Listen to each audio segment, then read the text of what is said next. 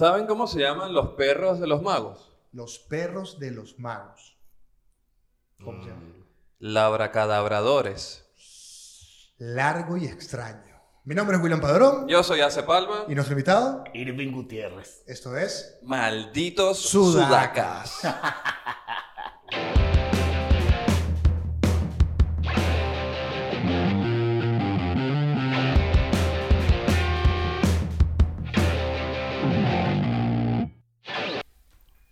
octavo. El 8. O sea, octavo es igual a 8. A veces dice. Y Octavio no es lo mismo que Octavio. ¿Conoces algún Octavio? Eh, sí. ¿Cómo? ¿Octavio cuánto? Octavio Arriechi. Ah, es arrecho ese ¿no? nombre, ¿no? Arriechi a- Octavio. no, o- conozco a Oriana Ramírez, que es nuestra productora Eso general de producción, que Nuestra dimos productora, dealer, ¿no? de todo, eh, que le dimos la. La orden de que nos controle el día de hoy, porque tenemos a nuestro invitado de hoy, el señor Irving Gutiérrez. Gutiérrez. Eh, no tenemos producción todavía como para colocarle aplausos en Ya. voy a pero. ¿Quieres que te ponga aplausos, chamo? Eh, no. podemos hacer como un Lo voy a buscar. Mira, bienvenido Irving, actor, eh, dice que comediante. Eh, mira, hace actor. Ahí le Actor, yo soy cualquier actor. género. Yo te- yo te vi más como Teatro, televisión, cine. De hecho, ha participado en películas como El hijo del presidente. si El no hijo me del presidente. Este, estuvo en ¿Tú la sabes cuál de presidente era? El presidente que queremos matar, ¿no? ¿Sabes que cuando a mí, cuando a no mí, cuando a mí no. me invitaron para, para hacer eh, esa película, me dijeron, vamos a hacer una película que se llama El hijo del presidente. Y yo decía, coño, esta, ¿aquí se puede decir grosería? Sí, Sí, decía, yo me coño, esta vaina va a ser eh, política y no, no, tiene nada que ver. Nada que ver con la política venezolana, es una historia totalmente aislada que tiene que ver con un presidente y un hijo que se mete en un barrio y todo un tema ahí. El- el- lo que ustedes no saben es que es el presidente de Alcohólicos Anónimos, entonces es un peo de... Es otra cosa. No, está aquí inventando huevonadas porque eso es lo que hacemos en este, en este podcast. Nosotros hablamos, paja, puedes maldecir también. Yo aprendí, Sí, ya. Sobre todo los chavistas. malditos chavistas. Mira, mi, mi drene de hoy, mi momento Scorpio. además Irving ha estado en novelas en Televen, que estuvo en la novela de, Ujú. Eh, de la, En Virgen, Televen tuve La Virgen de la Calle. la Virgen de la Calle. La Virgen de la hice la Calle. tarea. Y eh, Corazón Traicionado también, la grabé antes de venirme y la pasaron justo el año pasado. Corazón Corazón Traicionado. traicionado. Sí, sí. Yo Es escucho como Corazón, la Malherido. ¿Ah? Es una canción.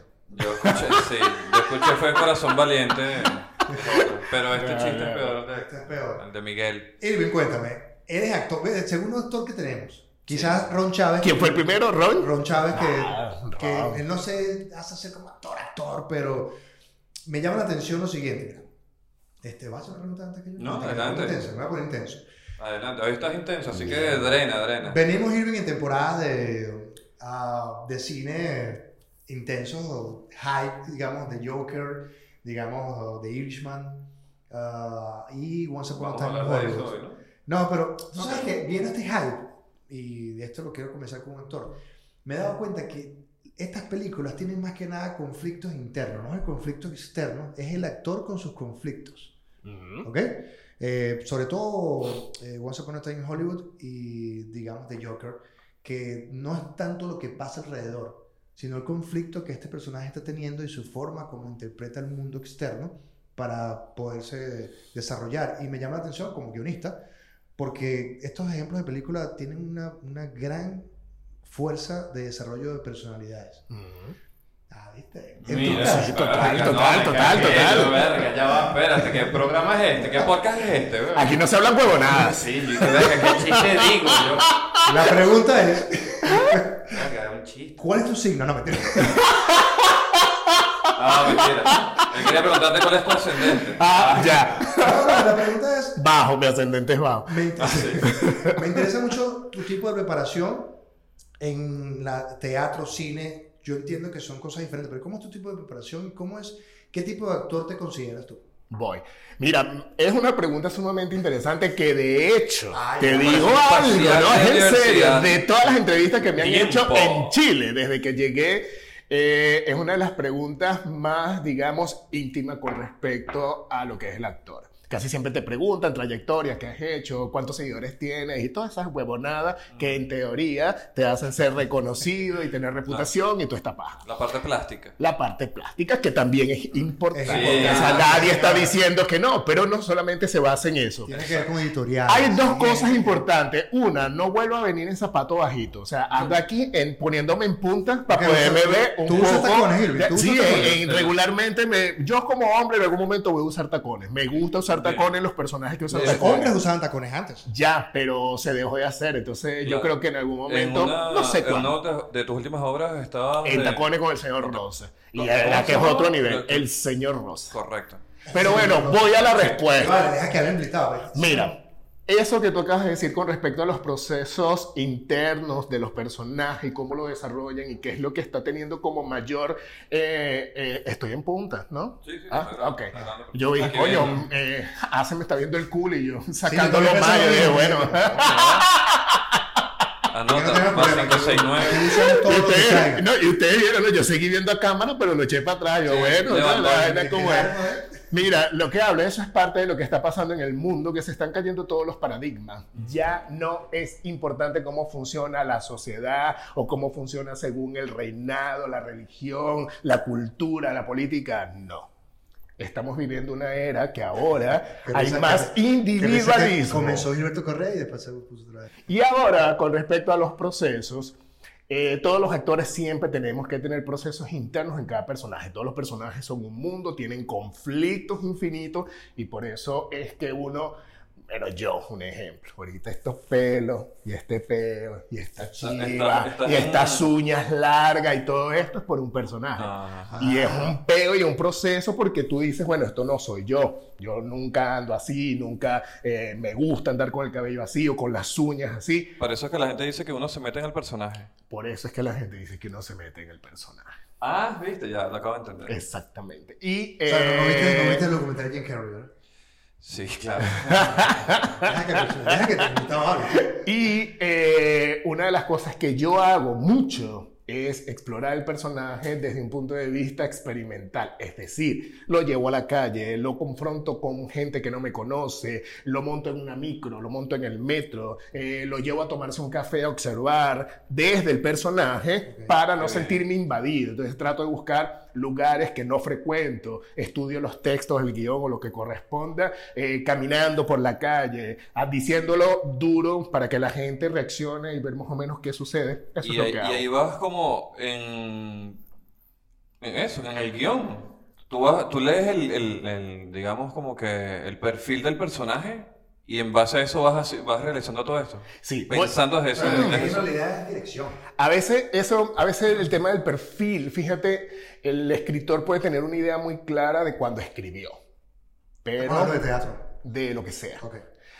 Y al final siempre el actor en, en general, el, bueno, no el buen actor, el actor debe imprimir también lo que el personaje conecta según él es, porque es muy diferente. Por ejemplo, a mí me entregan un Hamlet, por volver a un clásico del teatro, y nos entregan un Hamlet a mí, a ti y a él, y van a salir tres Hamlets diferentes. Aunque sea el mismo director. Mm. ¿Por qué? Porque ese Hamlet que ya está definido va a conectar con emociones que yo tengo y que tú tienes y que tú tienes que no son coincidentes todas. Habrá algunas diferentes y otras iguales, etc. Pero ese mix es lo que hace que la actuación sea infinita. Por eso es que todos los días hay oportunidades para nuevos comediantes, nuevos actores y nuevas estrellas. Porque nunca se va a agotar. Es así.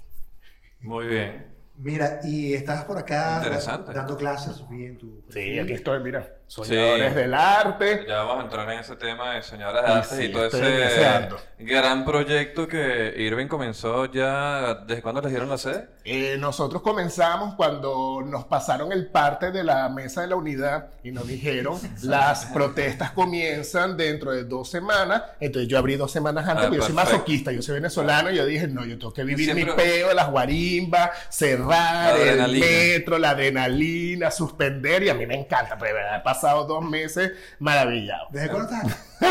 Parte de, de nuestra idiosincrasia, como. Coño. Ayer, ayer estaba hablando con un amigo de un show de comedia eh, y me dijo, tengo 24 años en Chile, yo jamás me lo, me lo imaginé, estaba acá como de trabajo y me quedé. Y me dijo una frase que primera vez que la escucho y me dijo, no he vivido o no viví ni un segundo del chavismo. Y dije, wow. Tenía- ¿Cómo lo haces? Me vine a Chile. Salió, salió Sí, hace salió antes. 24 años y 24 decía, años. yo no sabía qué iba a pasar, obviamente. Yo tampoco pensé que me iba a quedar acá en Chile, pero me marcó ni un segundo. Y dije, verga, yo viví, qué joder. Claro, dentro de poco en Chile van a decir, éramos felices y no lo sabíamos. Ojalá Hasta que llegaron los venezolanos. Ojalá, no, Y ¿por nos qué? hicieron más felices. Ah. Ah. Porque no vamos a hablar de otras cosas. Ah, que hemos Claro, mejorado. claro, ah, bien. Edwin, ¿qué has sentido en tu corta carrera? Eh, sí, 20 corta años. carrera. Yo tengo 43 años y comencé a los 31 años de edad Sí. como actor. es Bien. corta. Em, ¿Tú cuándo comenzaste en el periodismo? hace 20 años. 20 años. ¿Y tienes? más de 20 años. Y ¿Y tú tienes? tienes 27. Tengo 43. Coño, estás comenzaste muy bajito, ¿no? Sí. Ah, De 7 No, años. tenía el mismo tamaño. Ah, ya. No has ascendido. Y estaba en un piso 7. Trabajaba, yo empecé a trabajar, bueno, empecé en realidad a trabajar con el periódico Letras. Mira Ya. tú. Pero hice mi mayor, gran- mi mayor fuerte pasantía y carrera, la hice comenzando en el bloque de armas. Ya. Y después Urbe. No, Urbe siempre fue como colaborador, así. Y después Urbe Bikini cuando posaste. No. No, no, vamos a seguir con el otro tema. Sí. Te quería preguntar, era, ¿te has sentido como encasillado en personajes? Eh, no. No. No, él lo de- o sea, la verdad lo- no lo he permitido. He tenido la virtud de poder tener siempre como esa visión de no permitir que me encasille. Este año permití encasillarme en este look porque me ha funcionado en Chile. Ok. Mucho. Y entonces tampoco puedes ir contra la corriente, pero yo no soy Brad Pitt. O sea que Y ay, esto es una obra chilena en la que estás trabajando. Eh, ahorita, en esta obra Para que este estoy look. trabajando, es Quiero decirte todo que Brasil está venezolanos. recontra rico, ¿viste? Sí, no, bueno, yo también estoy bien rico, pero digamos de, de Yo fama. estoy divino también. pero- que no tengo la fama, de verdad, rico te estoy. No, hablando en serio. Eh, en Chile, eh, esto que estoy ahorita es para un personaje de Ay, una obra. No, no, digo por las uñas y tal.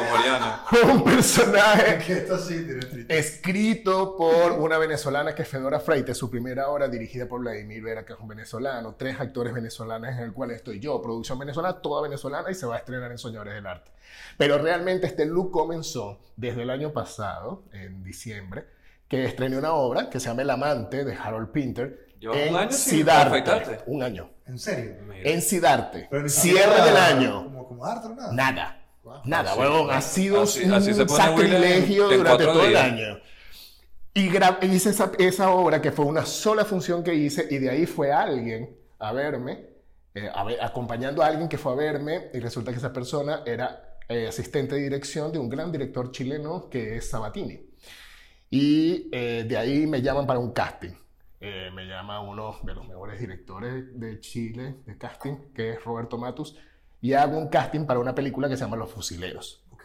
Ahí gano el casting, hago mi primera película de cine en Chile y al terminar la película eh, tenía este look como Ok. mercenario y tal porque trata sobre el atentado que se le hizo a Bueno, ahora Pinochet y todo pirata. esto. Ah, bueno, sí, pero ahora los piratas del de- Caribe. Está, está en el barco de Jack Sparrow.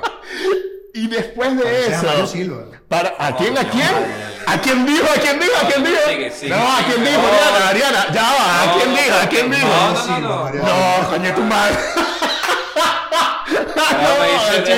Nuestro, nuestro invitado. Papá, hay que caerle a plomo. No, vaina. De- la- De las dos, las patas y la Todo. Perdón, Mario. Es más, perdón, Bueno. sí, Mario, qué ofensa. Mira, hablando de eso, luego salgo de ahí y me llaman para una serie para Amazon Prime. Bien. Y comienzo a hacer una, una serie en Amazon Prime con este look, me visten de traje después de estar de militar. Y entonces me dijeron, no, te quedas así. Yo, no puede ser, maldita sea. Entonces me peinaban así en gelatinado para atrás porque es un abogado de Nueva York y no sé qué. Y ahí trabajo con Andrés Parra, que es el actor colombiano que hizo El Patrón del Mal. Saludos, Andrés Parra. Y hacemos una serie que va a salir el año que viene acá en Chile y bueno, en Amazon, que se llama El Presidente. Pero no tiene nada que ver con política, sino con Sergio Jadwe, que es el que era presidente de la ANFP acá en Chile y el escándalo de la FIFA. Ok. Tiene que ver con el fútbol y todo eso. Entonces, bueno, termino de grabar mi serie. Cuando terminó la serie, yo dije, por fin, ya me llaman para Canal 13. Y yo, ajá, ¿qué necesitan? Necesitamos un general. Y yo, a la mierda. O sea, y cómo en general tiene que Saludos tener a los feministas. 65 años, weón. Y yo decía, bueno, voy a mandar el casting, mandé el casting, les gustó, quedé. ¿Qué es cuando yo digo? Cuando es para ti, cuando dicen es para ti, es para ti, weón. ¿Cuántos actores en que Chile, cuántos actores en Chile o cuántos actores pueden haber que tengan su edad, 60 años, que la representen y al final, o sea, les gustó lo que yo propuse y látex, vaina, tú ves las fotos, se me ven los ojos así y Pero, la pero cara. tenías la pañoleta puesta. No, nada de eso, vamos así, o sea, burda de serio, con un Ah, bueno, sombrerito rojo, porque te cuento, huevón, que en esa serie voy a ser de un general venezolano. Y el tipo, en serio, de la revolución, pero... Pero actual. eh, no actual, sí, porque es una historia actual. Y eh, adivinen a quién supuestamente eh, estoy estafando, a Betty Haas.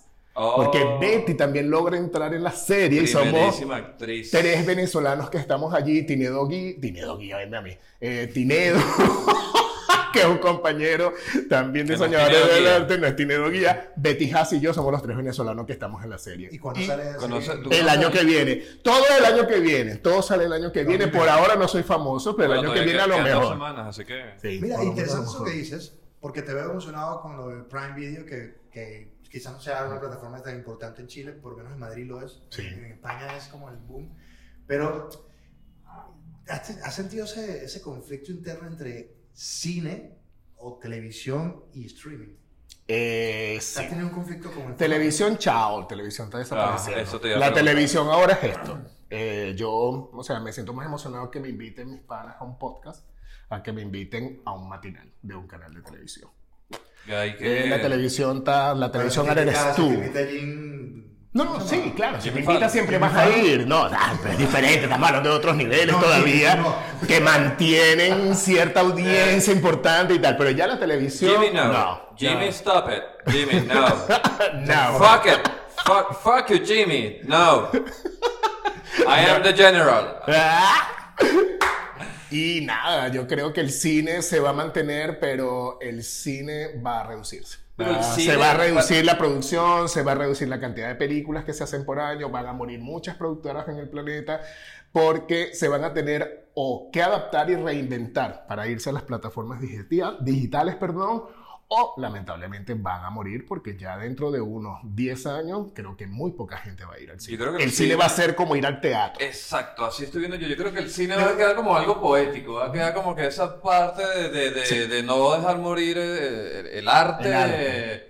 cinematográfico, porque de verdad el cine a nivel mundial un cambio. es parte Un de... cambio fuerte, porque, a ver, fíjate que al final Netflix, siendo tan poderoso, ha tenido que ceder ante la academia y ha tenido que usar su- todas sus películas y, y, y pasarlas en cine. De hecho, están pensando en comprar salas de cine para ellos poder pasar las películas y poder optar al Oscar. Como una sala Netflix, Es como una sala Netflix.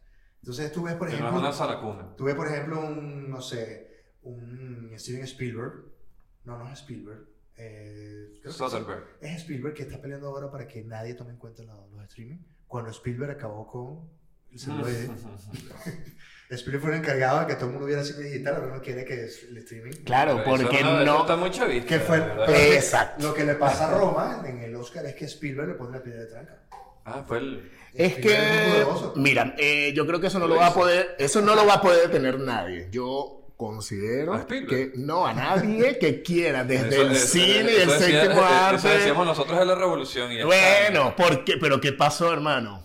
El billete. Mm, billete mata galán. Y esta gente, Netflix, Amazon, Disney, no en vano, toda esta gente está tratando de hacer sus propias está- plataformas. Dígame, la- eh, he visto eh, los reviews de Disney Plus. Sí. Dígame que la gente está vuelta loca Claro. con eso y ya es como que abrir la mente y entender de que no. Y lo que tú decías No, de la no, no, televisión. es lo no. Abrir el bolsillo, pero tienes que No, pagar también. Apple Plus, Disney Plus, la que viene, eh, hay una que viene con Warner o algo así. YouTube Pero tú escoges, entonces el tema, tú decides, bueno, ya esto no me está gustando, ah, no me está gustando ya su material, su material, te dejas de, de- te bajas de la suscripción y te metes a otra. O sea, es demasiado volátil. Es demasiado volátil. Yo les puedo asegurar que si, O sea, por que tú me ejemplo, que yo digo, este mes me voy a dedicar a ver todo lo que lanzó Prime Video. Listo, el mes que viene me voy a dedicar a todo lo que no he visto en Netflix. ¿Cómo estás haciendo tú que eres asiduo fanático de varias plataformas de Me streaming? estoy prostituyendo. Ok. Estás consumiendo de, de- de todos los canales. Sí, bueno, de hecho- Pero pasa que tú estás como en una, una etapa como de, de evaluación. Tú estás viendo ahí que, que sí, que no. Sí, bueno, ahorita que estoy viendo un poco más eh, Apple Plus, que me estoy como todavía enganchado en la serie de Jennifer Aniston con Steve Carell, porque me interesa este personaje, Steve Carell, que hace todo el anti-Me Too, Claro. porque él cae en, en esa cosa de, de- del Me Too en un programa de televisión matutino, y está, ¿cómo se llama la otra que está con ella? Esta Oriana, chiquitica, la no, la, Oriana Oriana, la chiquitica. la que está con Jennifer Aniston en la serie. La de la, la No, que no, vale, la que trabajaba, ella hizo de la esposa de Johnny Cash. Eh, Ah, ¿cómo se llama? Cilia Flores. No. Vale, ¿cómo que se No. llama esta? La catira, esa no es la de. Que está en. Y se fue el podcast aquí porque ellos no se No, acuerdan de, no, de la actriz. está en la serie. Que está en la Huevón, serie- invítala a ella, pues. la- Tráetela. Y la la la pones HBO, ¿cómo se aquí. llama la serie de HBO que está en todo este poco mujeres. Verga. Arrechísimo. Ah, Sex and the City. No, que. Oye, mujeres arrechísimas, no me jodas. Reese Witherspoon. Eh, Eh, LeBlanc. Dígale no. Esa serie está, que es como que la punta de lanza de, de Apple Plus. Aunque debo confesar que estoy también pegado con otra que se llama como. Discúlpame, cultura pop. como S- Secrets, no, no me acuerdo cómo se llama, que es como, es una casa como medio embrujada. Ok. No es sé. Scary Movie 2. No, Pero oye, ya va. Mira, no, ya va. Yo lo que quiero que ustedes vean el fenómeno. Fíjate cómo él se inspira. ¿Por qué? Porque busca lo que le gusta, lo que le empatiza. Puede seleccionar las producciones que tienen que ver con sus intereses, con lo que realmente él decide que en su tiempo libre, que ya poco tenemos, puede invertir mientras va en el metro, donde sea, ver. Eso no te lo puede dar el cine. Para el cine tú tienes que tomar el tiempo de decidir un espacio en tu vida para ir. Y es lo que nos está pasando en el teatro y tú lo sabes, Sí. que tienes que hacer show. No, ahora nos es más cuesta arriba y de verdad que casi que cuando alguien del público decide ir a verte, Claro. marico, casi que tú le das culo, weón, porque Yo el hecho que la gente, tú, ah, Sí. bueno, con razón, weón, tienes más público que le- yo. Marico, yo le tuve que dar culo a un rapero en el metro, weón, porque no tenía sencillo. Ah, bueno, bueno, ya ustedes saben cómo me dicen. Me dicen. sencillo, ¿no? Me- dicen hace, me dicen hace se revuelque la basura a ver me deja- me deja pasar que un par de seguidores. Porque ¿sabes qué, me pasa? Cuando llega un rapero, entra en el metro y se pone a cantar, entonces el bicho como que, hola, no quiero joderle. Entonces, coño, ya va a joderme la tarde. Entonces empieza a cantar y hay unos carajos que cuando haces contacto visual con ellos, yo me siento tan presionado porque me siento ya dentro... No, pero fácil. de- sí, pero yo me siento dentro del concierto del carajo y digo, coño, ya entré en contacto visual, el carajo me dice, ah, estoy cantando y me estás viendo. Y dice, coño, ya estoy parte, coño, me reviso, no tengo sencillo. ¿Y por qué haces así como? Porque bueno, él busca medi- medidas de pago. A ver qué hay. pregunté, ¿Tienes pago Ruth? No, no tengo, coño, y lo bueno es, le voy a decir una vaina, que aquí en Chile, si tú quieres pagar con culo en el metro, no pasa nada. No, que la gente, mi amor, se mete mano esa lengua a todo al lado tuyo y nadie dice nada. No Mira, te, nada. te iba, te- te iba- te iba a preguntar um, con el tema que estamos hablando, ¿eres de ver series? ¿Estás- ¿Eres de ver televisión o eres de esas personas que estás limpia de eso? No consumes. No consumo. Soy eh, un mal... eh, ¿De qué estamos hablando? ¿Qué consumimos? No, que de televisión Ya, o ya, sea, no sé. un mal usuario de, de- de- o sea, yo, la gente consume mi material, digamos, cuando va al teatro, lo que hago, el tuyo, pero yo particularmente no me envicio con series, muy poco. ¿Cuál, Eh, cuál fue la última serie de la Villa del Cine que viste? De la Villa del Cine. ¿Llegaste a trabajar en la Villa del Cine? Sí. ¿Cuál, cuál fue tu último proyecto ahí? Eh, hicimos un piloto para el pez que fuma. Qué buena película. Y. Eh, 80 y- No, no, no, no. Pero, Pero la, la- la 80 original con tu es pepa, no, 85, Sí, creo. exacto. Pero era una nueva versión, pero no se dio. Y Era como un remake de- Era como un remake. Yo te digo algo, ahorita en, en Netflix he visto, por ejemplo, la de Jane Fonda, que era Ah, eh, Grace. Grace and Frankie, wow, pero lo vi por las actuaciones, weón, de esos Claro, duros, claro. de esos viejos, o sea, verdad, maravillosa. Vi otra también que era con la chica que estuvo en Los Ángeles de Charlie, eh, la catirita, la bonitica. No, no, de los nuevos. Ese, Charlie. ese como hablar. No, Cameron Díaz no, la otra. La rubia, la otra, no. Está decir- Cameron, la chinita, y la gordita, que es muy linda. Drew, esa con Drew Barrymore, Ah, que era un huevón, zombie, que era un zombie. Ah, Santa Clara, Santa Mónica. Santa Clarita, quedé loco de verdad como una serie tan plástica, aunque la pintura se veía de Sí, mentira y toda la estética era falsa, no jugaba a, a que te lo creyera. Y como las actuaciones, es lo que tú dices, el peo interno de creérselo y un desarrollo actoral tan importante hacía que te engancharas con la ¿Qué serie. es lo primero que te engancha en una película? Yo la actuación, weón. La actuación. Yo de verdad, y por si si no, pero es que a veces, o sea, yo no puedo ver una, una serie porque, ay, me gusta la historia y no sé No, qué. Por ejemplo, a mí me odian porque yo no pude terminar de ver Simón Bolívar. Bolívar. Tú sabes que yo ni siquiera empecé. La...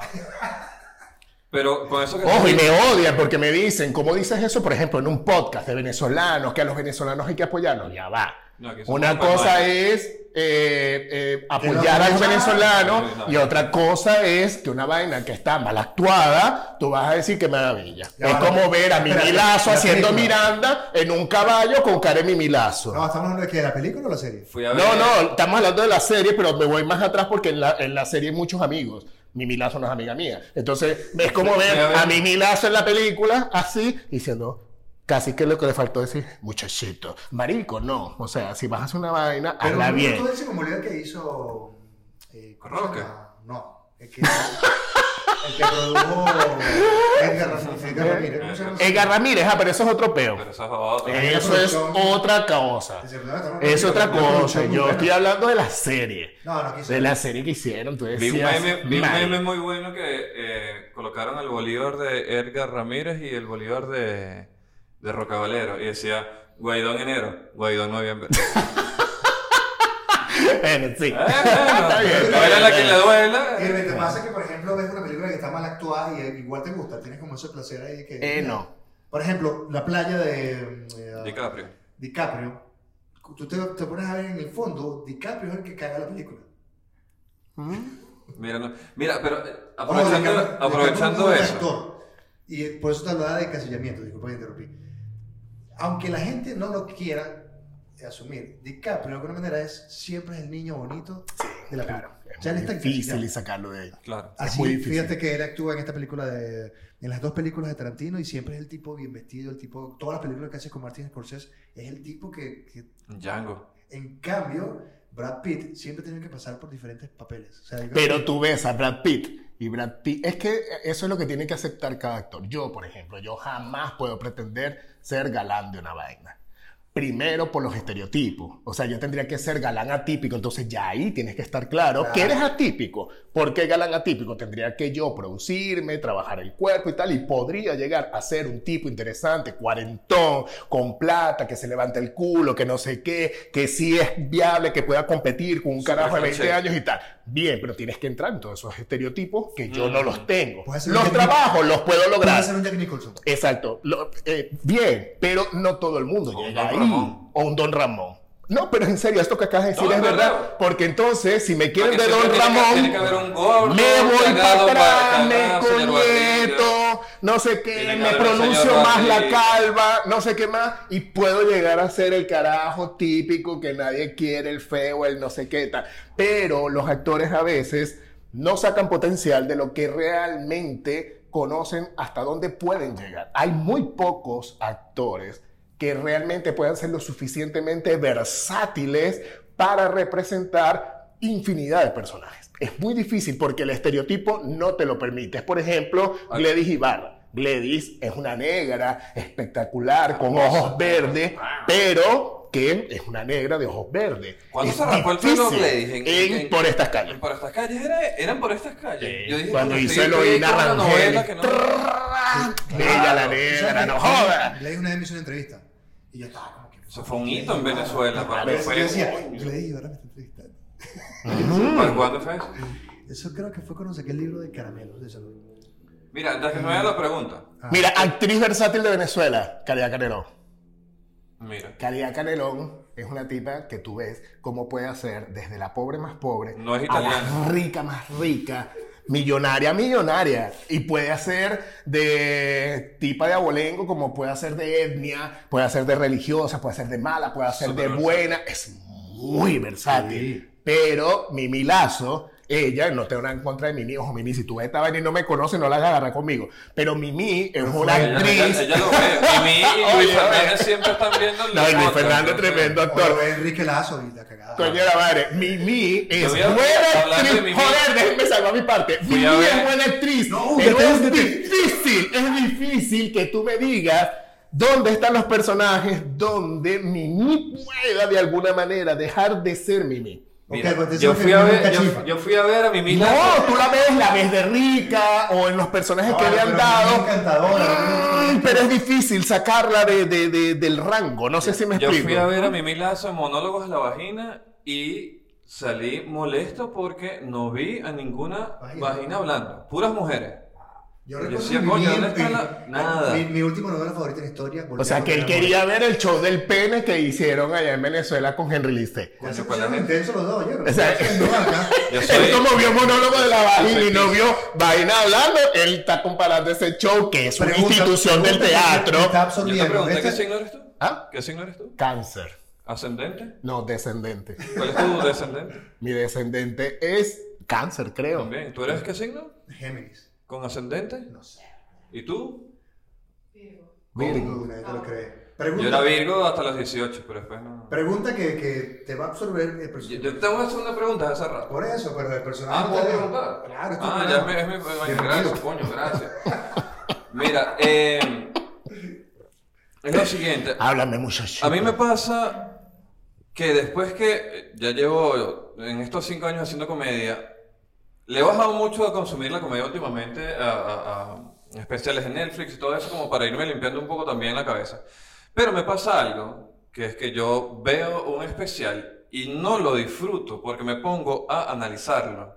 Lo pongo a ver desde el punto de vista como de escritura, guion, etcétera, etcétera. ¿Te pasa lo mismo cuando ves una película, que era lo que estamos hablando hace rato, que ves una actuación, por decirte la primera que se me viene a la mente, que lo hemos hablado mucho de Joker, tú ves de Joker y tú dices, voy a meterme en la película o voy a ver tú como actor que sabes cuáles son las técnicas y todo el proceso como de... ¿Analizas lo que él está haciendo o te metes en la trama y, y te relajas a disfrutar la película? Le doy gracias a Dios que puedo decidir. Ok. Puedo decidir, puedo decidir si lo voy a ver como espectador y me lo tripeo lo totalmente, agradezco. sobre todo con el teatro. Me- odio a los actores, compañeros, colegas que van a ver teatro a destruir el teatro. Coño, madre, usualmente no, huevón, eso. Claro. Y se te sientan en primera fila así, cada quien es libre de hacer lo que le dé su gana, pero son unos mamagüevos igual. Tú dices, marico, no, no estás en el cine que te puedes sentar a criticar la película, hacer lo que tú quieras y no te está viendo el actor. Tú, tú has estado de ese lado y no existe un actor que decida salir a escena a cagarla. Claro. O sea, nadie, a menos Eso- que sea psicópata, enfermo, masoquista, nadie dice, me voy a meter actor porque yo quiero hacer cosas para salir a escena y cagarle y que todo el mundo Claro. diga que soy el peor. ¿Quién hace eso? Eso, eso se lo agradezco a mi profesor, Roberto La Mata, que un día... nos- Pero sí, disfruto, disfruto tanto cine como televisión o teatro, dependiendo lo que quiera. Por ejemplo, el Joker se manda en Soñadores del Arte a ver mucho como eh, tareas, como actividad. Se mandan a hacer preguntas por la clase magistral de la actuación que tiene Joaquín Phoenix allí. Oscar. Oscar, Mejor yo creo actor. que sí.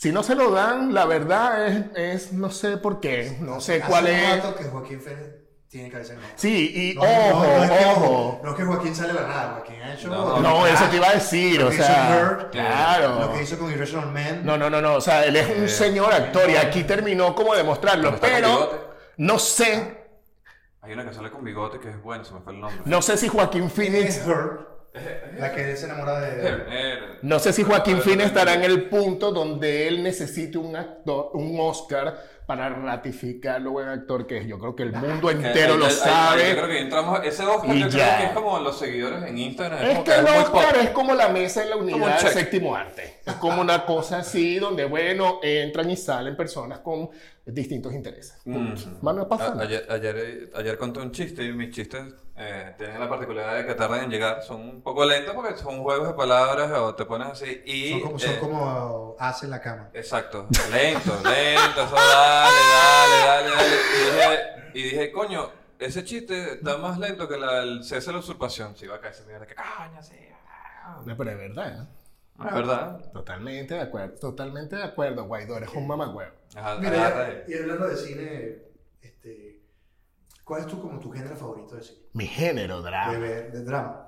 Drama, drama. En- Primera película que te venga en la cabeza. Película favorita de drama. Eh, Piaf, Edith Piaf. ¿Esa es? Con eh, Marion Cotillard. Ok. Edith Piaf. Va, de verdad.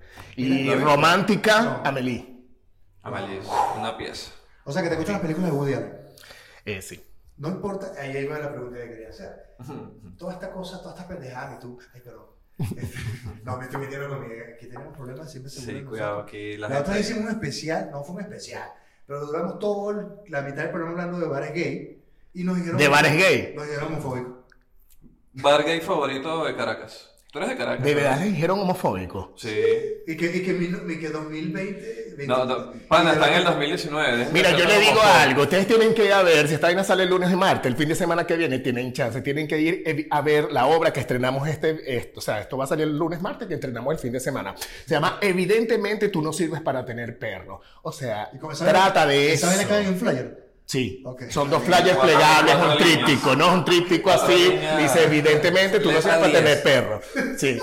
Mira, es que se trata de eso, ya está bueno, pana. O sea, ahorita el punto del planeta Tierra está en un punto, tú no sabes ni qué decir, ni qué hablar. No, dices es rojo, eres antirrojo, dices blanco, dices antiblanco. Hermano, lo acabo de decir, el planeta Tierra está donde ya todo el mundo tiene el poder de decir lo que le dé su puta gana. Entonces, si todo el mundo tiene el poder de decir lo que es su puta gana, si los llaman homofóbicos, ustedes se meten a los que llamaron homofóbicos, buscan un poco de gente a quienes ellos siguen y te puedo asegurar que siguen a una cantidad de huevones que realmente denigran a todo a eso. a tus Y seguidores. simplemente a la gente le encanta en redes sociales hacerse sentir. No, me, me dio risa pues, porque fue como que. Total. Bar gay eh, Favorito de favorito Caracas. de Caracas. Verga. Más loco así que hayas. ¡Wow!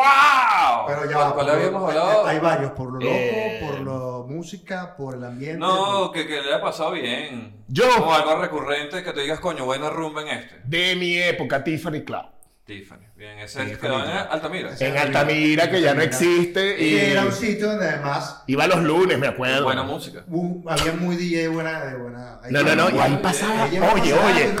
Lo bueno es que ahí pasaba de todo. Tú ibas los lunes y salías a las 6 de la mañana directo a trabajar el martes. Y el No, eso- eso lunes, con pom. cuando. No, señor.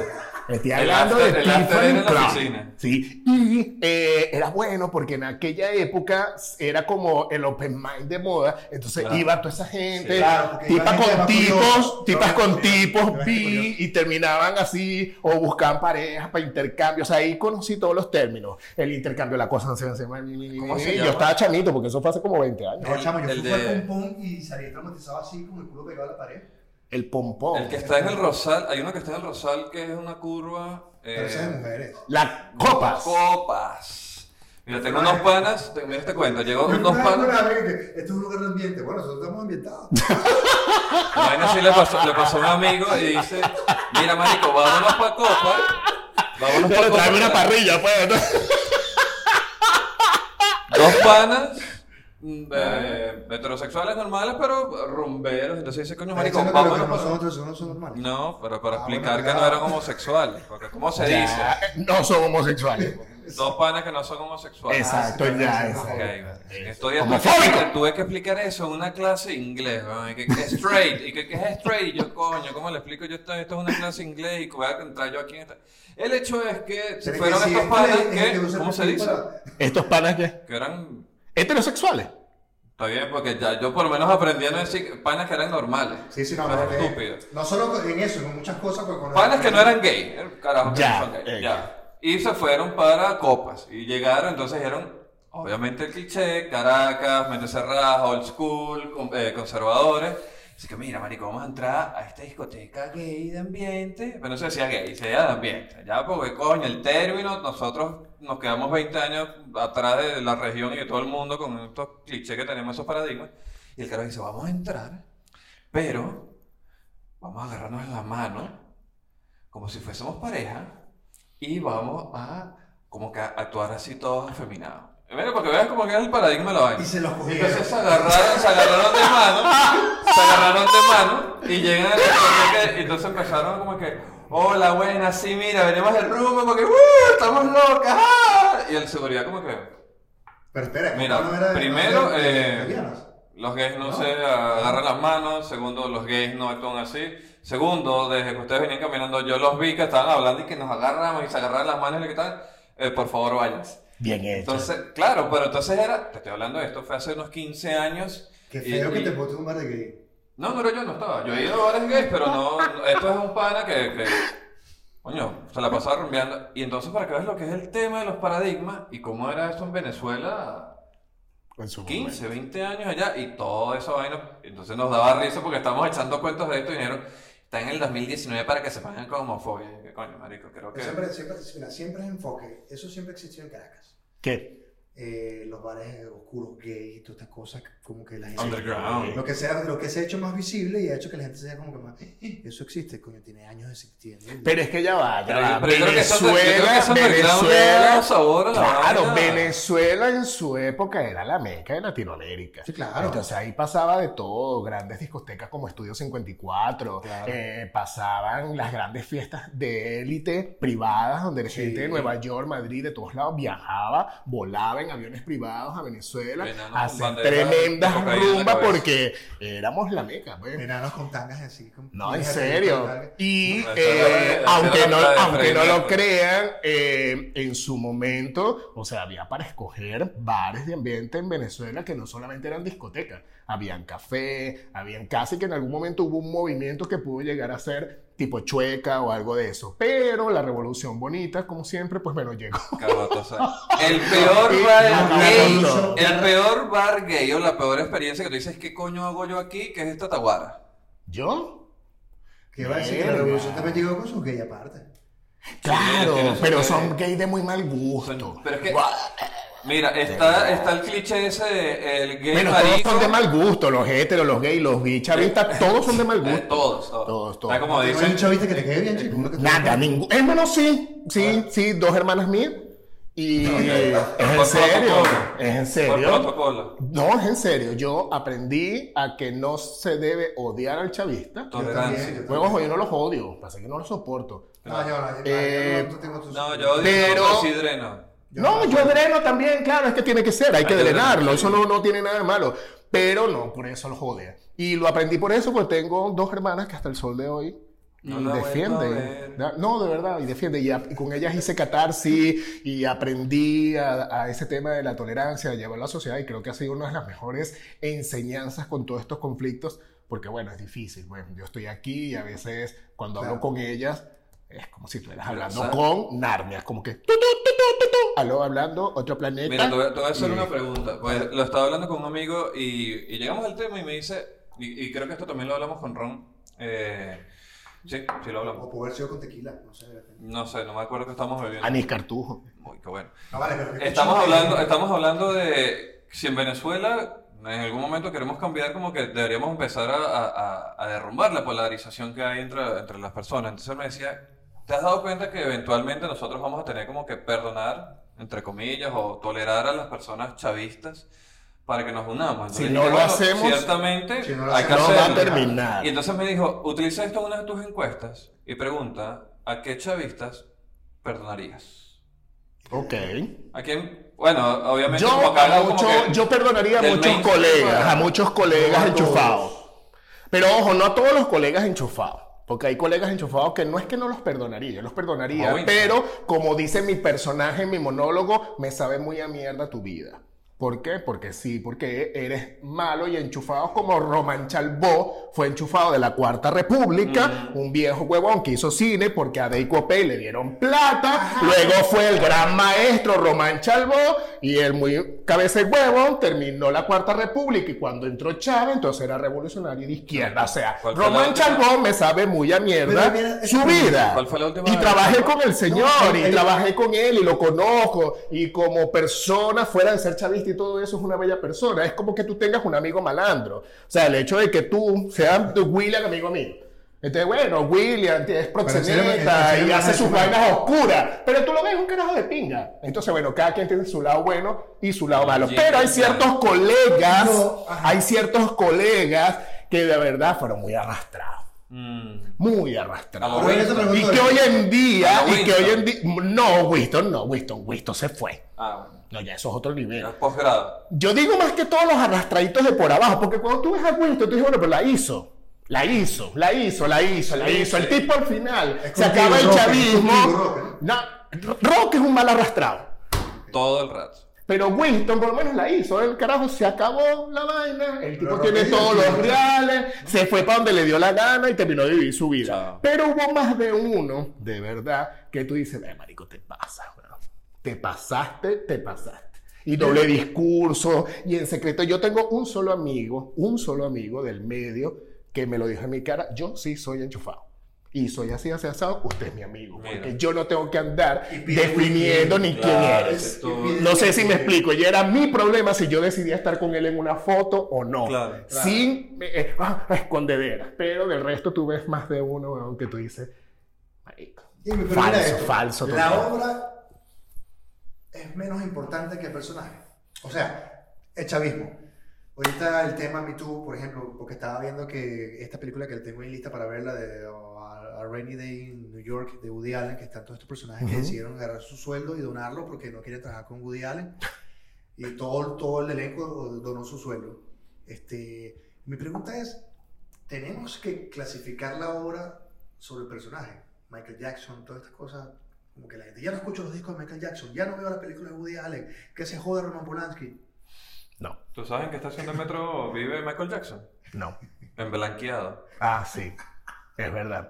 Creo que no, mira, no, yo creo que no. Eh, todo es consecuencia de, todo es consecuencia de algo. Llegan a donde llegan porque alguien los consume, alguien los aprueba y si llegan, llegan porque eh, tienen nicho para. El chavismo llegó en Venezuela y siempre se lo digo a todo el que puedo, porque llega Chávez a Venezuela, porque la derecha de ese momento que Carlos Andrés Pérez le dio la espalda para poder remidir su historia en una segunda oportunidad como presidente y creó el primer gabinete no político, sino gerencial para poder sacar al país de toda la mierda La que él asume de un propio compañero y colega de política, que era el hijo de puta, el peor presidente de Venezuela, no es, no es Chávez, Lucinchi. Jaime Lucinchi. Chávez es un 83 al perro, 88. Chávez es malo, o sea, es un bicho de este peo del comunismo, Fidel Castro y toda esa gente querían morir, como murió Chávez y murió Fidel, todos ellos querían morir. Pero Lucinchi fue el peor presidente de la cuarta.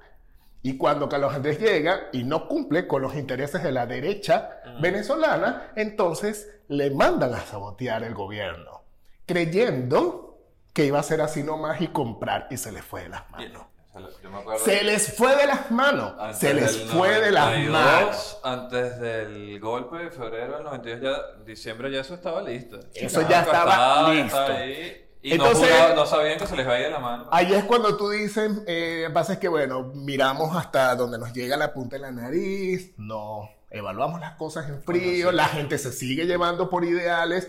Y creo que esto que acaban de decir, yo creo que esto se fue por otro lado, pero es importante No, si no estás está bien, terminando de está ver este podcast, hay que perdonar. Sí. Hay que perdonar porque si no va a pasar lo que... Y el ejemplo es Chile. Ay, Chile por no perdona Chile lo que pasó con la dictadura. Por eso está pasando lo que pasa hoy. Hay que sonar esas Entonces nosotros en 20 años podemos estar inoculando en todas las nuevas generaciones un odio hacia el chavismo que dentro de 20 años en Venezuela, en vez de ir para adelante, vamos a ir Mm. muchísimo más para atrás de lo que estamos ahorita, porque vamos a querer matar a toda esa gente. Ah, sí. Y gente que ni siquiera conoce otra cosa, o sea, sino que ha conocido el chavismo. Entonces, El hay que nuevo. perdonar, hay que hacer. Ahora yo voy a decir Otra otra cosa. cosa antes de que... Duele, es difícil, pero hay que perdonar. Ahorita vamos a hacer una entrevista flash para despedirnos, Ujú. pero quiero decir algo que este, este té no me está pagando nada, ¿verdad? Y se llama Acabar, Akbar. Akbar, pero suena como para un bar así del tipo el pompón 3 de la mañana, con todas las ¿Quieres ir a acabar? Vamos, a, vamos al, al bar a acabar. Claro. ¿Quieres acabar? ¿Cómo? Ah. Así que cada mente juzga por lo que. Yo puedo ir a acabar los trapos. Ajá, ¿ves? Mira, Irving, Ya. ya nos tenemos que ir. Pero espérate. Pero la entrevista flash. Sí, no, pero es que la entrevista flash es flash, pero yo ¿Se no quería... así? Sí, yo no, que- No, pero yo antes de esto, porque a mí me interesa de verdad hablar de estos temas y debatir, pero eh, yo quiero aprovechar la oportunidad para que Irving nos cuente de un proyecto que, bueno, ahí se subió en el taburete, que es Claro. Soñadores de Arte. Llámalo huevón. Producción ahí siempre resolviendo. Mira, Soñadores de Arte. Tiene hasta violín. Pero yo dije, me la tengo que poner, tengo que traerla. Pero está bien, estás trabajando ahí un proyecto súper bonito porque he venido siguiendo los pasos, vi cómo, cómo se fue gestando todo esto hasta el primer día que abrieron su sede. eh, conozco gente que está trabajando ahí, María Los Ángeles, estás trabajando con el coach Miguel Urbina, un gran amigo que le mando saludos. Han estado trabajando en eso, el tema del personal, este, metiendo mucho el coaching. A mí Miguel me ayudó muchísimo y por eso le agradezco, de verdad, le mando todas las bendiciones en conocer todo esto, para dónde vas. Eh, he visto que están haciendo muchos proyectos con eso. Cuéntanos un poquito más de, de ese Soñadoras de Arte, de dónde nace y cómo va. Soñadores del Arte surge por una necesidad personal de poder agrupar de alguna manera eh, las necesidades de la gente que quiere emprender en el medio artístico y no encuentra realmente quien le hable claro. Eh, es muy rudo, es muy rudo cuando quieres ser artista porque eres creativo, porque tienes algo que aportar al mundo, eh, que no sabes ni siquiera definirlo. Y la primera pregunta que siempre le hacemos es, ¿quieres ser famoso o quieres ser artista? Porque si tú quieres ser famoso, también hay un camino Claro. para poder hacerlo, hay herramientas, hay estrategias, todo tiene un marketing, en la vida todo tiene un marketing y todo te lleva a través de un impulso. Si tú quieres ser famoso, no lo disimules con que quieres ser artista. Y si lo vas a disimular, porque es parte de la estrategia, que estés claro. Y esa es la manera más limpia de jugar. Entonces, cuando bueno. llega las alguien, cartas las sobre la cartas sobre la mesa, Vamos cuando a te llega, quitarnos la careta y... Punto. Cuando llega alguien eh, eh, a, a Soñadores del Arte, esas son las primeras preguntas. Y yo- he tenido personas que me dicen, no, yo quiero ser famoso, yo quiero hacer algo que la pegue, que no sé qué más. Entonces, eh, comenzamos a trabajar en función de eso. Entonces, bueno, vamos a evaluar tus redes, cómo Mm. está tu perfil, entras en lo que busca la era millennial, estás en todas estas teorías hipermodernas, eres qué, eres, te- eres vegano, eres no, no, entonces no vas a calar, huevón.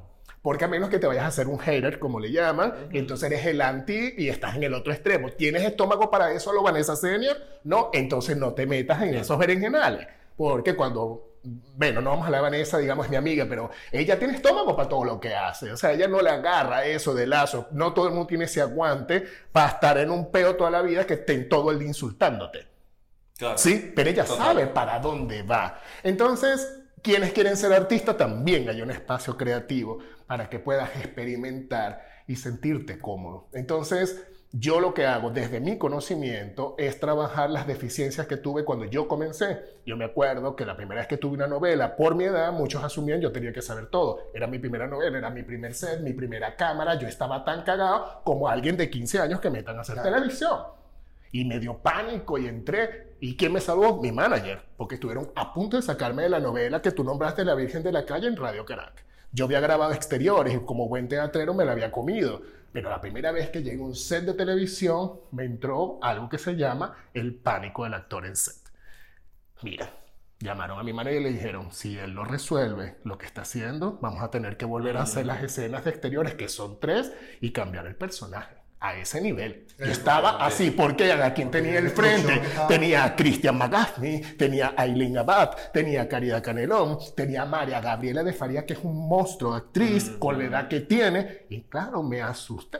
Entonces esas cosas en, en Señores del Arte las entrenamos, los ponemos frente a una cámara, no necesariamente para que sean famosos, pero para que tengan el roce, sepa que se van a enfrentar. Y bueno, y lo duro que es, porque decidir vivir de esto, tú lo sabes, Sí. ¿eh? es difícil. Sí, sí. Es muy difícil. Ya, ya, ya voy por un año de esto nada más. Es muy difícil y yo decidí 15 de enero a los y- 35 años de edad decidí vivir de esto, dejé un cargo directivo para una transnacional que se llamaba, que se llama Bo Concept. Yo era directivo de la mía. Cuando te sientas en una mesa directiva de una Claro. empresa, esas que te pagan millones y te Sí. así. Y Peter dejé todo eso por esto, porque esto es mi pasión. Excelente. Entonces, vu, ya de allí en adelante son todas las cosas que se hacen, pero yo no tengo toda la verdad. del criterio de formación artística. Entonces trato de rodearme de los mejores. ¿Estás Yo, por ejemplo, estoy trabajando con Betty, estoy trabajando con Janet Flores, ahorita Aide Balsa, una de las primeras actrices de Venezuela, descubrí que estaba acá, nos pusimos en contacto, algo iremos a hacer juntos. Trato siempre de invitar a mucha gente, pero no todo el mundo es receptivo para hacer cosas en conjunto. podríamos invitar a Betty al podcast. No, sí, genial, ella feliz. Sí, con Betty yo crecí viendo Betty y, y no precisamente la, la fe. Y Eh, bueno, eso hacemos en Señores del Arte. Mira, ¿cómo, cómo, ¿cómo te buscan en Señores del Arte? Arroba, eh, saben que yo escogí algo que decir soñador y después a nivel de marketing no me di cuenta que no era. Pero ya lo hice. Los sonadores. Es el peo. weón. Coño, no, yo no tenía pegada así. Sonadores de la- de la madre, ñ, vale. No hay ñ. Entonces, bueno, Fondo en- de la madre. me- ustedes meten arroba soñadores del arte y les va a salir por default arroba sonadores del arte y en, en Instagram. Y en Buscando un web, grupo de gaitas para diciembre. Sonadores del arte, esto suena bien.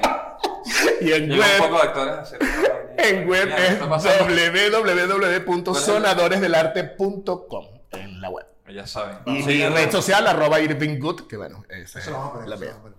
Ya ha aparecido y seguirá apareciendo. A ese nivel, bueno, ese, ese, ese nivel de producción sí la tenemos. eh, Por lo menos colocar las redes aquí abajito. Muy bien, muy bien. No, y nada, y en Soñadores del Arte te digo, mira, estoy ahí gracias a una chilena. Sobre todo, te voy a hacer- Gracias, Pilar. Yo no sé si tú verás este podcast, pero gracias a ella estoy. Le pasas el link para que Pero veas. lo vas a decir, exacto. te lo juro, mira, nadie me quería dar la oportunidad, nadie me quería arrendar, porque yo, bueno, tengo todavía el vencido, el peo no tiene récord crediticio, no existes para el país, no existes para el mundo. Bienvenido, La- era un tema. Y yo hablé con esa señora de corazón, eh, le expliqué mi situación y me dijo, te voy a arrendar porque es artista también. Y esa señora me arrendó con mi root vencido, lo puso a mi nombre, eh, me dio el espacio y bueno, tengo un espacio en Providencia que mucha gente dice, ¡Ah, muchacho, te montaste. Sí, pero es que uno Y un en el espacio. medio y en la vida no hace nada solo. Es mentira. Este podcast va a ser famoso porque ustedes tienen un equipo, porque tienen alguien allá atrás, porque viene el conserje y te deja grabar. O sea, es por eso, porque tienes un pana que está contigo, que se conocieron aquí y se suman, porque los invitados vienen y aportan. Nunca te haces solo. En la vida no te haces solo, en el medio artístico menos, menos que menos. O sea, yo siempre he dicho, el que cree que llega a tener éxito y que solo por él, marico, el día que te caigas, la, bueno, Coñazo. que te vas a dar va a ser muy grande. Duro. Muy grande. Vamos con la entrevista flash. Dale, William pues, Enrique. Irving. Dígalo. Ya va, Cero. ¿A qué suena Irving? A mí me suena a salsa. A sal- Me dicen Irving, bueno, bueno, se pasa que eso es salsa baúl y ahí yo me voy under a... Vaya, Loriana. Uf, están ahí. Como en San Antonio, ¿te acuerdas? Coño. ¿Qué? Voy a asumir mi responsabilidad. Concéntrese. Irving. Servando o Florentino. Ninguno. No opino. Pepsi o Coca-Cola. Pepsi. El Nesti limón o durazno. Durazno. El perro caliente con o sin cebolla. Sí. Sin cebolla. Chino o Nacho. Ninguno. El Flips. Chocolate o dulce de leche. Chocolate. Maltín Polar o Malta Caracas. ¡Coño, Malta Caraca, huevón! Ahora, ahora, ahora. Ahora, ¿DiCaprio o Brad Pitt? Los dos. Ajá. ¿Robert De Niro o Al Pacino? Verga. Ajá. Yo venía aquí todo pop. Esto ya se pone más intenso. Coño, más Al. Pacino. Al Pacino, porque no supero su escena cuando voltea y le dice al espejo, tú me estás hablando a mí, esa escena, me acuerdo, yo soy muy malo, esa, yo muy malo para nombres y para películas, y pa- soy muy malo para eso, Pero, eh, esa escena, Pero ese no es Robert De Niro. Disculpa. o es Al En Pacino. Taxi Driver. Taxi Driver, ¿ese quién es? Entonces ven, yo acabo de Niro. confirmar, gracias a este pana que sí sabe de lo que habla, que yo confundo los nombres. Entonces, entre Robert De Niro y Al Pacino, Robert De Niro. Eh, ¿Los Rolling Stones o los Beatles? Ya, por cierto. Coño, los Beatles. Y sobre todo porque hice una obra que se llama No toda la culpa es de Yoko, escrita por Enrique Guard, que la hice con Gaby Páez, Salí Rodati y el mismo Enrique, que me trajo tanta, tanta, tanta gratificación y supe tanto sobre los Beatles que ahí fue que me hice... ¿Y ¿Cuál es tu Beatle favorito? Eh, John Lennon. No, vale, qué, qué, qué, qué comunista eres. No, pero no por comunista, sino por el pro amor de John. Me parecía, coño, súper cool. Me gusta una frase de John, dice, eh, tiramos escondidos y matamos a la luz del día. Hiciste una entrevista en estos días sobre la mejor entrevista, la mejor mm, actuación entre Pacino, De Niro y, John Pesci, y Pesci en Irishman. ¿Quién ganó? ¿Recuerdas el resultado de esa encuesta? que ganó Robert De Niro. Es que no se me va a por- Yo olvidar voté por Pacino en esa película. que ese actor que Ey, me gusta es. Robert De Niro. Yo al Pacino lo reconocí al minuto 3. No sé si fue... en- no- ¿Cuál? ¿En en- Irishman? en- ¿Ya viste Irishman? Sí. ¿Ya vieron Irishman? No, yo no. ¿Ya la viste? ¿Tres horas Sí. y media sentado la viste? Genial. No, me dormí también porque la vi un domingo solo porque... No, ¿Estás solo? Sí, y se estaba dando un yo con yo en la película pasar segundo plano. Este, ¿Con qué película te pondrías? De justicia anal. bueno. Bueno, ¿sabes, que- sabes que a mí me gusta más Twitter. Justicia anal. A mí me gusta más Twitter, es un poco rapidito, vas al grano, Instagram un minuto. Ah, mira, yo, él no me dejaba hablar en momentos porno, tú eres arrecho. Cuéntalo, Instagram o. Facebook, Instagram, Instagram. Pero, Instagram, ¿ibas, a decir, Instagram. ¿Ibas a decir algo de justicia anal o...? No, no, no, Twitter, Twitter. ¿Cuál fue tu primera porno que viste? Twitter es súper porno, a mí me encanta. Por eso, ah, ¿Cuál fue la primera porno que viste? fui de muy poco porno y una vez le dije a un amigo, coño, pana, yo no entiendo, yo a veces que siento que soy anormal, todo el mundo ve que ve porno y tiene porno, yo nunca ni siquiera he alquilado una película ni nada. Y me dijo, ¿por qué? Porque es que me ladillan todo el preámbulo, 15 minutos haciendo esto, 15 minutos lo otro, y me aburre, me dijo, ve Twitter. Marico, la solución de mi vida. Rapidito, pa, pa, pa, y ahí voy. Vamos a hacer el programa con qué? ¿Qué vas a decir? ¿No? ¿Es? ¿Qué vas a decir tu primera película porno? Ah, Ah. me acordé en estos días, no sé por Yo qué. tengo que leer pensamiento también de... Sí, claro, claro. Claro, yo tengo que. Estoy buscando vainas cuando estoy escribiendo las rutinas, entonces este, a mí me gusta burlar. Ya va, porno. esto lo va a ver la dueña de la... ¡Ah! No sé, no. Link. No le digo a alguien que le diga que le dé la gracia. No, no, que no le Exacto. Dale las gracias en vivo y dice, ¿cuáles son tus proyectos? No, ninguno. Eh, que me acordé de mi primera película porno fue Tabú. Tabú. Tabú 1, así. Yo arranqué de uno así en el porno, así, incesto de una vez. Y yo tenía que decir 9, 8. Sí, que no, aparte las tipas, la mamá se coge. ¿Y tú? ¿Qué pasó? Claro, coño, ¿verdad? Mira, Irving, para, para ir despidiéndonos. Este, próximos proyectos. Próximos proyectos, mira. ya, te voy a hacer una, una pregunta intensa, Ajá. periodística e investigativa. ¿Cuáles son tus próximos planes? Mira, mis próximos proyectos son el año que viene llevar Soñadores del Arte a un régimen académico. Es decir, ahorita estamos haciendo una prueba con un Soñaplan. Estamos haciendo tu AFP, la que sí paga, es Ajá. Actores Felices y Prácticos. Sí, se llama. AFP. Sí, AFP, Actores Felices y Prácticos. Este Soñaplan es una mensualidad y puedes ir haciendo los talleres que se van dando porque lo que queremos es que formalizar esto. Que las personas puedan hacer un plan, como viste, que pueda llenarlo desde el punto de vista holístico, es decir, todo, desde el coach, eh, expresión corporal, voz, todo, pero que pase por todo y que la gente logre conectar hacia donde quiere ir. Y si no, por lo menos tenga donde prepararse. Eh, eso con respecto a Señores del Arte. En lo personal, Con respecto a señores del arte, no le digan a la señora que arrienda, recuerden. por favor, qué bola tengo yo con chatos cuentos aquí, mezclando. Ah, sí, esto pasa, eso pasa. Bueno, y con respecto a lo personal, va a haber un cambio radical de look ahorita, un poco por lo que tú decías, eh, ver qué sucede con otra apariencia, un poco eh, tratando de abarcar otro target también, a ver qué pasa. Eh, pero va a ser experimental, porque realmente yo soy poco de un tema de imagen propia. Yo no tengo espejo, es una cosa rara. Toda la vida ha sido así, no es ni siquiera por ser actor, no que siempre ha sido así, me viste y no me veo si quedé bien o no. Y regularmente, regularmente, No, eh, me va bien. No, realmente me va bien, no, no he tenido problemas, incluso porque he tenido trabajos protocolarios. Y bueno, veo y tal y ya. X, pero a lo que voy. Voy a hacer un cambio radical de imagen para ver nuevos proyectos que tengo en mente. Eh, voy a tratar de producir más cortometrajes eh, el año que viene. Eh, me encantaría si se pueden unir Hablemos de eso. porque de verdad eh, lo que estamos tratando es de ensoñadores del arte que se pueda hacer un, un sitio de encuentro para que todos podamos pues llevar aporte artístico y a todos los chilenos y venezolanos que estén viendo este podcast y en el mundo entero, pero sobre todo a los venezolanos que están en Chile, por Madre, vayan a ver. no. Vayan a apoyen al talento artístico Pero porque vale, ojo, venezolano porque vale. que está en Venezuela, que está en Chile, perdón. Mm. A, a ver, vuelvo a rectificar. Apoyen, coño, a los artistas venezolanos que están aquí con ustedes. Una de las cosas que yo siempre he dicho, yo digo, qué arrecho. Viene no sé quién, la vaina, cuatro mil Y tú le dices a un huevón vecino tuyo, marico, venezolano, voy a presentar una hora dos lucas. Verga, no tengo. me das entrada, dice, coño, tu madre. Y los ves ¿Cuánto pagaste ayer, aquella? 25 mil. o los ves en David Bisbal, no sé uno. qué más. Entonces la gente a veces te dice, bueno, ¿y qué te crees tú? Tú dices, huevón, no es eso. Tú vas a México, tú vas a otros países y el apoyo al partner es una vaina que es vital.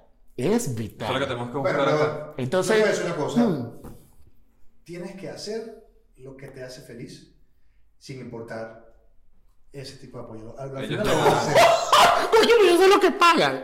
Claro, pero, pero mira, va a llegar porque lo estás creando para que llegue. Ah, eso sí es verdad, claro, pero bueno, un poco ahí va a decir a la gente que va. eso. Yo no creo en eso de apoyen el talento Por que se vayan a la mierda todos y el que quiera ir que vaya porque valga la pena que lo vean. Si tú, si tú no consideras que vale la pena, el lo va a ver. Y ese es el que tiene que estar pendiente. No pendejo Y te voy a decir una cosa, este hombre acá me acaba de caer en un criterio que es verdad. Es verdad, porque yo tengo dos años aquí, tú tienes dos años, cuatro años Cuatro. acá, y hemos ido trabajando en función de que el que quiere ir vaya, apoya, Ya, y el que no, que sale de ese. En la vida conectas con alguien.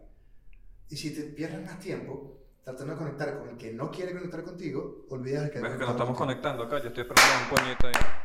¡Eh! No para, no para la acá porque ya a con esta frase que me Coño, hermano, tú deberías estar en Venezuela haciendo política. Me has hecho cambiar la percepción de mi criterio en función del tuyo con basamentos reales, es verdad. Váyase a la mierda, el que no quiera ir no vaya. Conecto contigo que sí me apoya. A mis Rapid- el 11.2 Rapid- seguidores en. Instagram. El de Spotify. Y de- según Spotify, yo- Spotify yo escucho mucho Pearl Jam. Sí, esa vaina. No sé, Mira, a mí me salió guapo. Yo no Mira, por qué. ya la productora está aquí abajo en la mesa y nos va a las bolas. A mí me está agarrando. Esta, Sí, sí, eh, eh, Eh, ya esta pregunta tienes que responderla en menos de un minuto. Ok. Tiempo. Si la vida es una película y tú eres el director, ¿cómo hay que actuar en, en- en esa película? Con amor. Listo. ¿Humor o amor? Amor. Amor. Llévatelo, Este Oriana programa, Ramírez. este programa fue producido por la señorita Oriana Ramírez. La queremos mucho. Eh, gracias, Irving, Acá, por, por haberte Irving. sentado acá, chamo. A Eh, ustedes. nos De tripeamos verdad. una cosa. Eh, disculpa lo malo de Ace. Sí, no puedo evitarlo, yo vengo así de fábrica. Este, eh, la semana que viene nos estamos viendo con los invitados, no estoy seguro. Recuerden seguir a Irving Gutiérrez en todas las cosas que está haciendo y las que irá haciendo.